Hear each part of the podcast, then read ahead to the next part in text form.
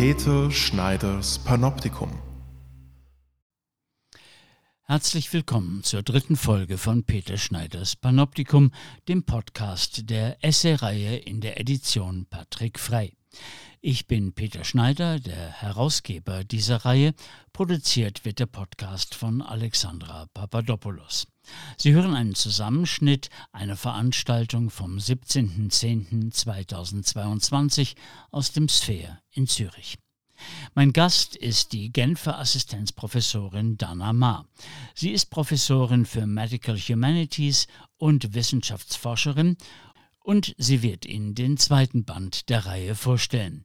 Elizabeth A. Wilsons Buch Eingeweide, Pillen, Feminismus. Danach gibt es einige Ausschnitte aus einem Interview, das ich per Zoom mit Elizabeth Wilson geführt habe. Ähm, wenn wir auf den ersten Teil schauen, ist die Autorin äh, beschäftigt sich da mit, äh, mit verschiedenen feministischen Theorien aus den 90er Jahren, also etwas wie Embodiment-Theorien oder äh, die Theorie der von, von, äh, von Judith Butlers äh, Idee, dass zum Beispiel Geschlecht performativ bestimmt ist, das heißt erst im Handlungsvollzug oszillatorisch, also mit der Umwelt zusammen in einem Zusammenhang sich verwirklicht, also dass es da wenig, dass es zwar eine Grundgegebenheit gibt, aber erst in der Interaktion mit anderen Menschen überhaupt Geschlechtlichkeit erst sichtbar wird. Und sie, sie schaut, also die Frau Wilson schaut auf diese Theorien und analysiert diese ähm, als in gewisser Weise kritisch oder ablehnend gegenüber dem Biologischen. Das hat verschiedene Hintergründe, die sie hier beschreibt. Einer dieser Hintergründe ist, dass zum Beispiel in der, in der Medizin, die von weißen, cis, heterosexuellen Männern über viele, äh, ja, noch bis weit in die 60er und 70er Jahre hinein bestimmt war, dass sie, dass da eine gewisse epistemische Übermacht an Zuschreibungen über weibliche Körper stattfand und dass anhand der Biologie die Unterdrückung der Frau festgemacht wurde. Und sie beschreibt diese früheren Theorien oder auch Butlers Theorie als eine Art Befreiungskampf gegen diese biologischen Zuschreibungen, die dann gesellschaftliche Normen und Rollen wie zum Beispiel ähm, die Mutter oder die, die, die, die Frau als das inhärent pflegende Geschlecht und äh, Unterordnung und so etwas festmacht. Und wenn sie sozusagen auf diesen Abwehrkampf zu sprechen kommt, der dann in, aus ihrer Perspektive mit in die Theorie eingeflossen ist, macht sie daran eine Feindlichkeit gegenüber biologischen Äußerungen fest, die aus ihrer Perspektive eigentlich für unsere heutige Welt äh, in unserem Umgang mit äh, Körperdaten unserer Körperlichkeit, also zum Beispiel mit, äh, was weiß ich, Fitnesstrackern, äh, die wir haben, etc., nicht mehr vollständig in ein Einklang zu bringen ist und plädiert da für eine überbrückende Position. Zum Beispiel geht es dann eben darum, wenn sie sozusagen verschiedene Formen der, der Pathologisierung der Weiblichkeit beschreibt. Also eines der Beispiele, das kennen Sie bestimmt, ist die Hysterie die Hysterie als eines der ursprünglichen feministischen Beispiele für eine Frauenkrankheit, die quasi von außen zugesprochen wurde auf weibliche Körper und weibliche Erfahrungswelten, ähm, die allerdings äh, quasi gar kein ähm, jenseits, ähm, ja, jenseits äh, psychoanalytischer Analysen und äh, Fremdzuschreibungen eigentlich sich äh, keinen Formenkreis von, von eindeutigen Symptomen zugeschrieben werden kann.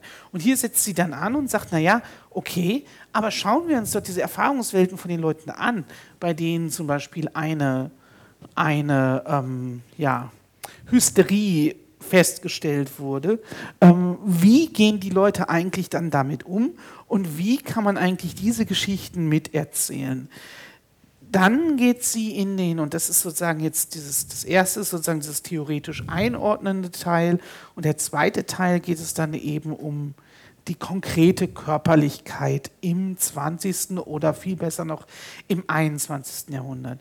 wo es dann eben um die Erfahrung mit sozusagen die phänomenologische Beschreibung, die Selbstbeschreibung des Lebens mit, ja, mit, ähm, mit Antidepressiva zum Beispiel. Also das ist sozusagen Antidepressants ist das zweite Kapitel und da gibt es dann ein sehr, oder der zweite Teil des Buches, da gibt es dann sehr interessante Beschreibungen. Also die Ausgangsbeschreibung ist, ist natürlich aus einem amerikanischen Kontext beschrieben und dort geht man halt in die Pharmazie und hat eben diese orangenen Röhrchen, wo dann eben so diese vielen Tabletten durcheinander geworfen sind, die man für irgendetwas bekommt. Und die, das Antidepressiva in den USA kommen, wie wir das hier aus Europa kennen, in diesen fein aufgereihten Silberdingern. Ihre Eingangsbeschreibung dazu, oder die Eingangsbeschreibung von einer der, äh, der, der Gesprächspartnerinnen, die sie da hat, geht davon dann aus, dass die das, das beschreibt, wie dieses äh, wie diese Pillen aufeinandergereiht in Reih und Glied in diesem, in diesem Metallblister drin sind und dass sozusagen damit schon eine normative Ordnung vorgenommen wird. Also in, im, im, im Kontrast dessen, dass man diese Pillen normal durcheinander kennt, stechen die Antidepressiva besonders hervor, weil sie eben in Reihe und Glied in diesem Blister drin sind.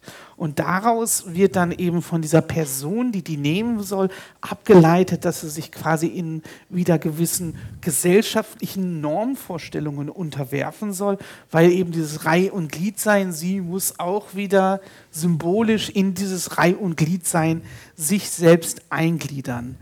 Und die Idee dahinter ist dann, zu hinterfragen, also sozusagen auf der einen Seite diese Narrative hinterfragen, die eben aus der feministischen Theorie kommen, dass man sagen kann, hey, wenn ich jetzt diese Pharmazeutika einnehme, bin ich dann noch ein das Ich, also das, äh, das, das Subjekt, was ich vorher war, wenn ich mit der Welt interagiere?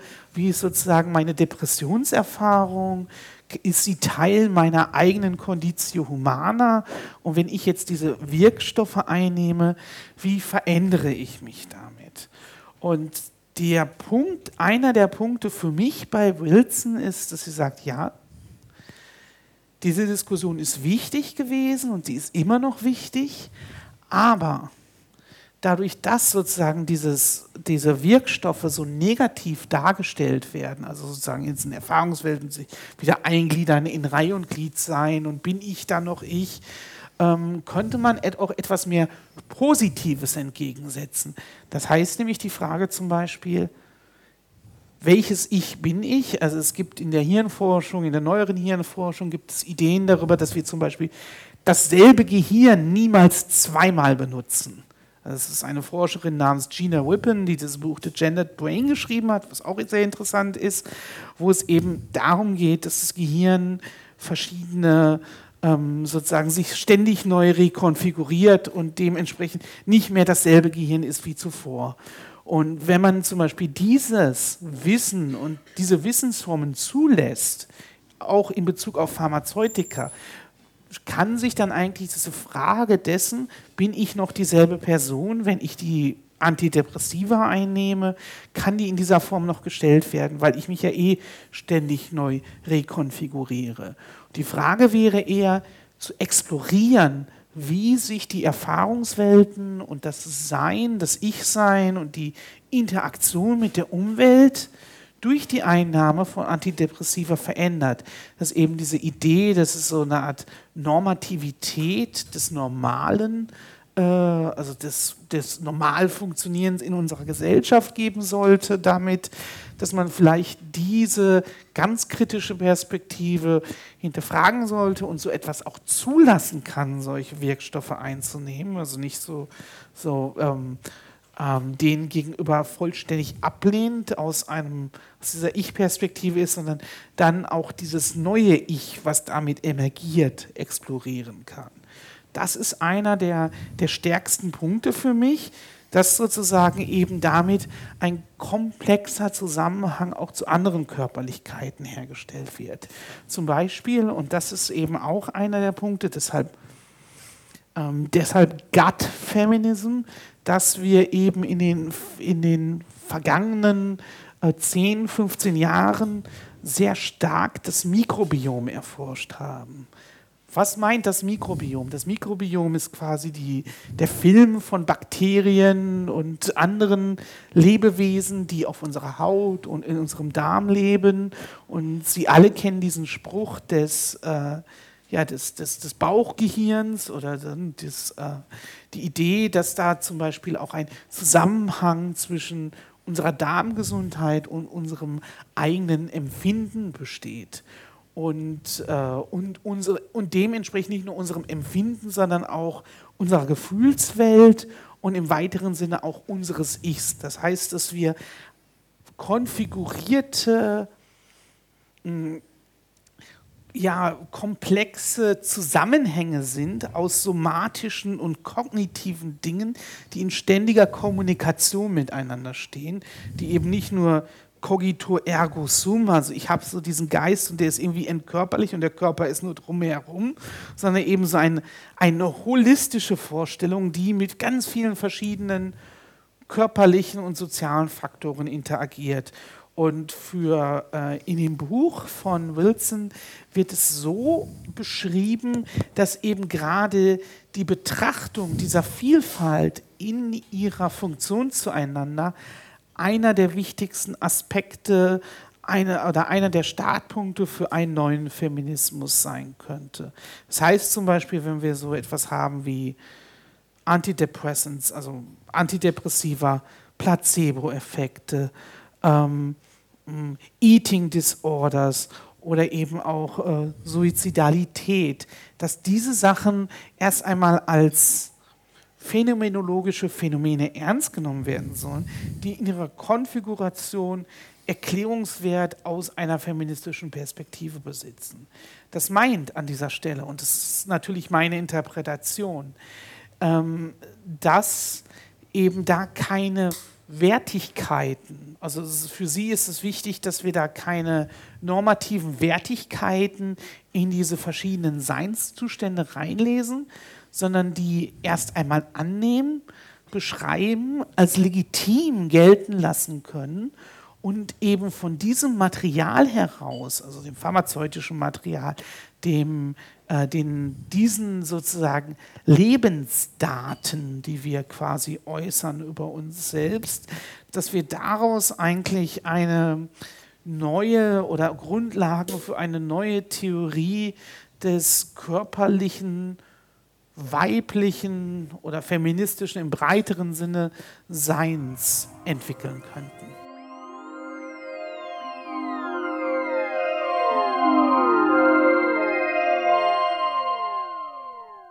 Warum ich überhaupt darauf gekommen bin, das Buch in die Reihe zu übernehmen, ist, ähm, ist ein Zufallsprodukt. Und zwar war ich ähm, in Berlin bei einer Konferenz über äh, sozusagen die neueren Entwicklungen und das Zurücktreten auch sozusagen des Neu neurowissenschaftlichen Turns.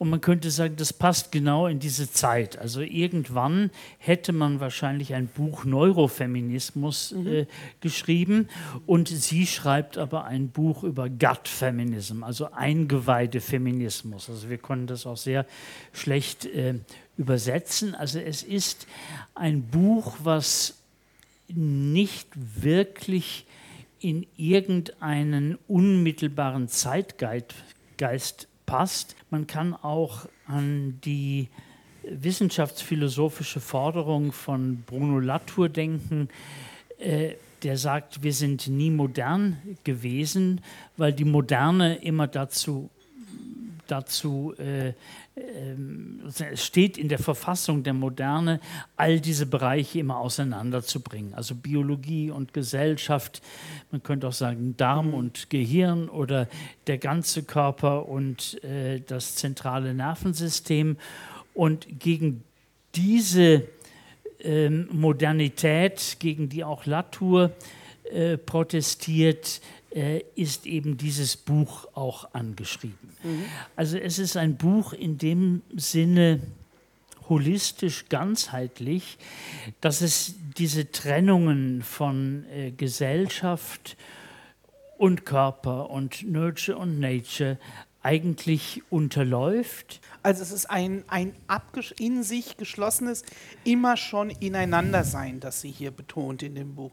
Und ich glaube, daher ist es auch, was, was Peter gerade sagte mit dem, ähm, was ich eben versucht habe, in anderen Wörtern darzustellen, mit dem holistischen Ansatz, ist eben nicht nur ähm, ist eben nicht nur eine These, sondern es ist eben gleichzeitig auch ein, ein schriftliches Programm des Buches. Das heißt, als ich es gelesen habe, habe ich mir dieses Buch wie eine Art Mosaik vorgestellt. Ja? Also es gibt sozusagen verschiedene Bereiche, verschiedene kleine Vignetten über Theorien und äh, über Fallstudien, die ineinander fallen, die, die sozusagen jede für sich sind schön und annehmbar, wie, wie diese Gläser in einem Mosaik, die sind schön rot und äh, aber gleichzeitig ergeben sie auch ein großes Ganzes, das sozusagen sozusagen miteinander kommuniziert und also ein Bild ergibt. Also das ist so meine Lesart des Buches.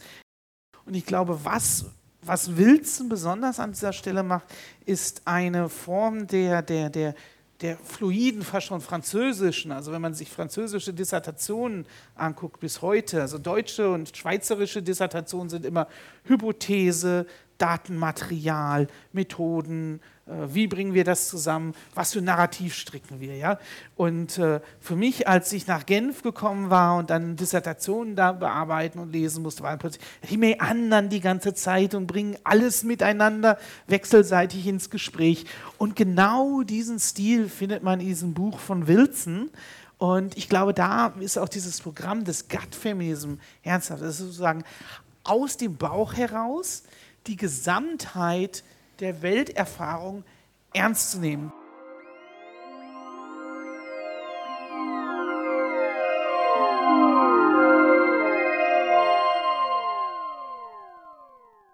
Meine erste Frage an Elizabeth Wilson bezieht sich auf das Verhältnis von Biologie und Psychoanalyse. Ferner sprechen wir über feministische Politik und ihre Aversion gegen den Gebrauch von Psychopharmaka und zum Schluss geht es dann noch um das konservative Beharren auf einer natürlichen Zweigeschlechtlichkeit.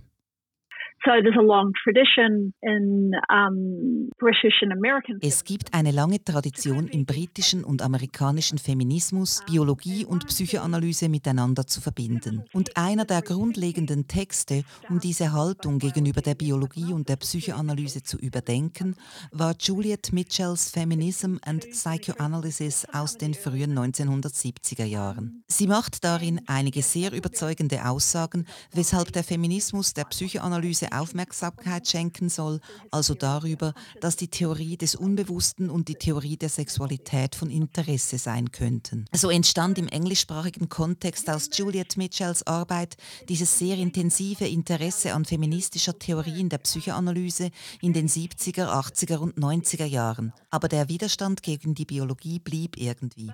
The resistance to biology das sieht man auch an der zweiten Welle des angloamerikanischen Feminismus, der die Biologie als Mittel zum Ausschluss der Frau aus der sozialen Sphäre betrachtete. so much use of biology as a means of exclusion of women, yeah, from from the social sphere.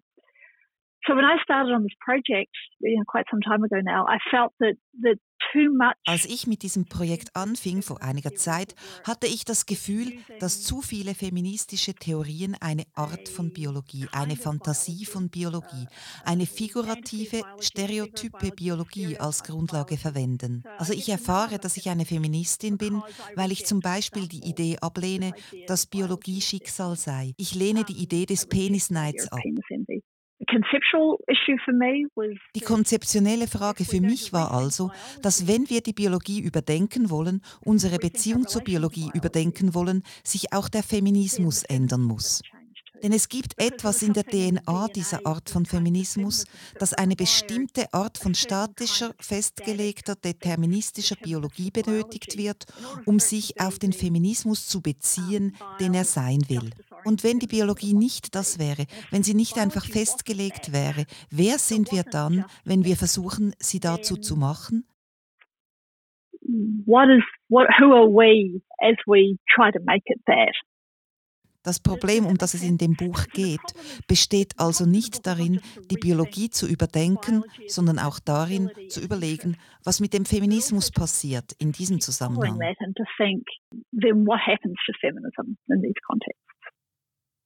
A lot of feminist work on psychopharmaceuticals ein großer Teil der feministischen Arbeiten über Psychopharmaka hat sich stark an der Definition der Antipsychiatrie orientiert, die vor allem in den Vereinigten Staaten und Großbritannien in den 50er und 60er Jahren entstand.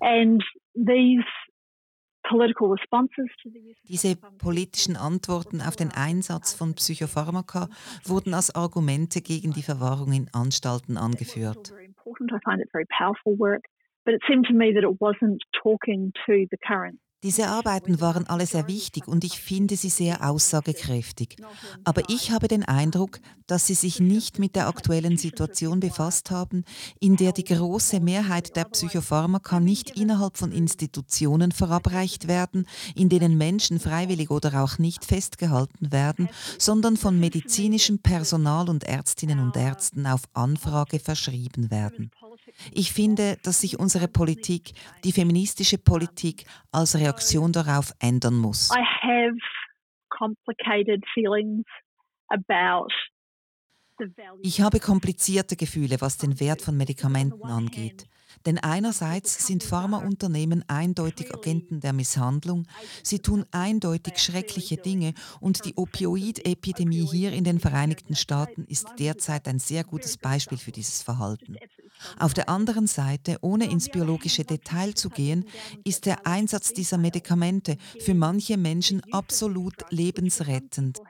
Wenn Sie nun tiefer ins Detail gehen, sehen Sie eine Art von Biologie, die nicht diese grobe, statische, starre Biologie ist, von der der Feminismus immer ausgegangen ist, wie es die Antipsychiatrieaktivistinnen formuliert haben, dass die Medizin immer Gift sei.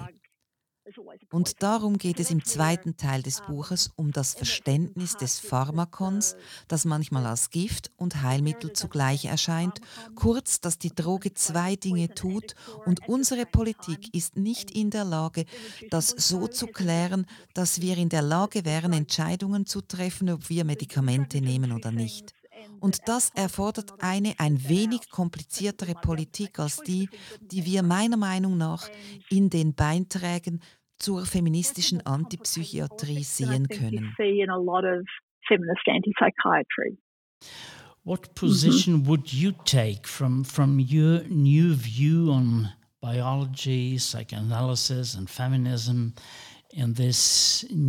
wo stehen Sie aufgrund Ihrer Position zum Verhältnis von Biologie, Psychoanalyse und Feminismus zur Auseinandersetzung um Fragen von Trans, Gender und Sex? Um, okay, we could talk about this for a long time. It's a very complicated issue. Um, okay, wir können lange über dieses sehr komplizierte Thema sprechen.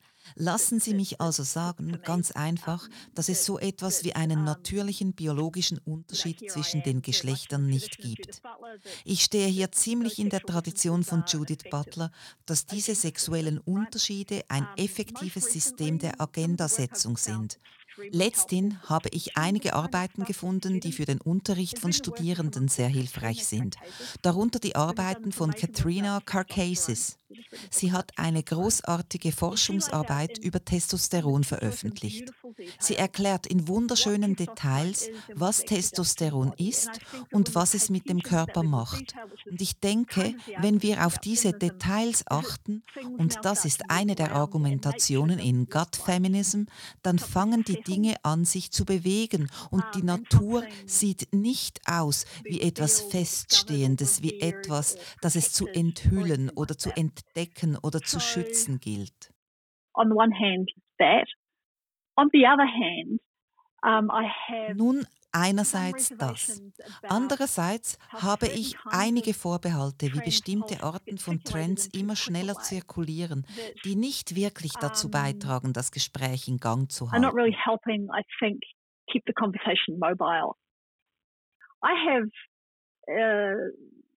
Reservations about the use of the term cis, for example, CIS.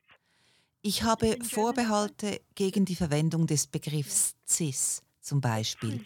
Es setzt zwei Personengruppen voraus, Transmenschen auf der einen Seite, Cis-Menschen auf der anderen. Und für mich, die ich mit der Psychoanalyse verbunden bin, für mich kann es in einem psychoanalytischen System niemanden geben, der durch und durch ein Mädchen ist oder durch und durch ein Junge. Im Unbewussten will also jeder Junge ein Mädchen sein, jedes Mädchen ein Junge. Wants to be a girl, every girl wants to be a boy.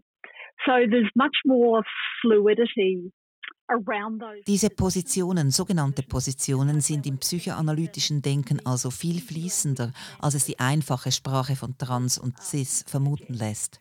So one of my concerns, I think, as this language, this discourse, I guess, Worüber ich besorgt bin, ist diese Sprache des Diskurses, die durch verschiedene Schlagzeilen täglich im Umlauf gebracht wird.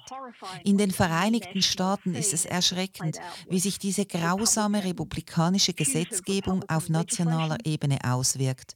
Wenn jede und jeder zwei Kategorien braucht, die wie Trans und Cis gesäubert und voneinander getrennt werden. Separated from one another.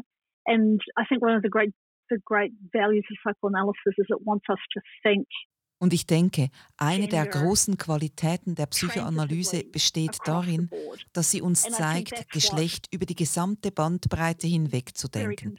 Ich meine, die Konservativen, die Republikanerinnen, Feministinnen wie die TERFs, diese Koalition von Leuten, Sie wollen alle die Dinge statisch und klar und voneinander getrennt.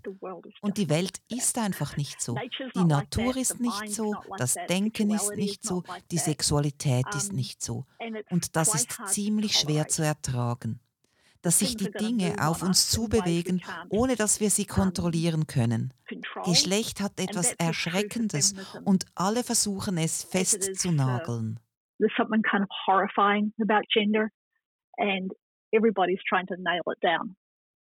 Das war die dritte Folge von Peter Schneiders Panoptikum, dem Podcast der Edition Patrick Frei. Vielen Dank fürs Zuhören und bis bald wieder.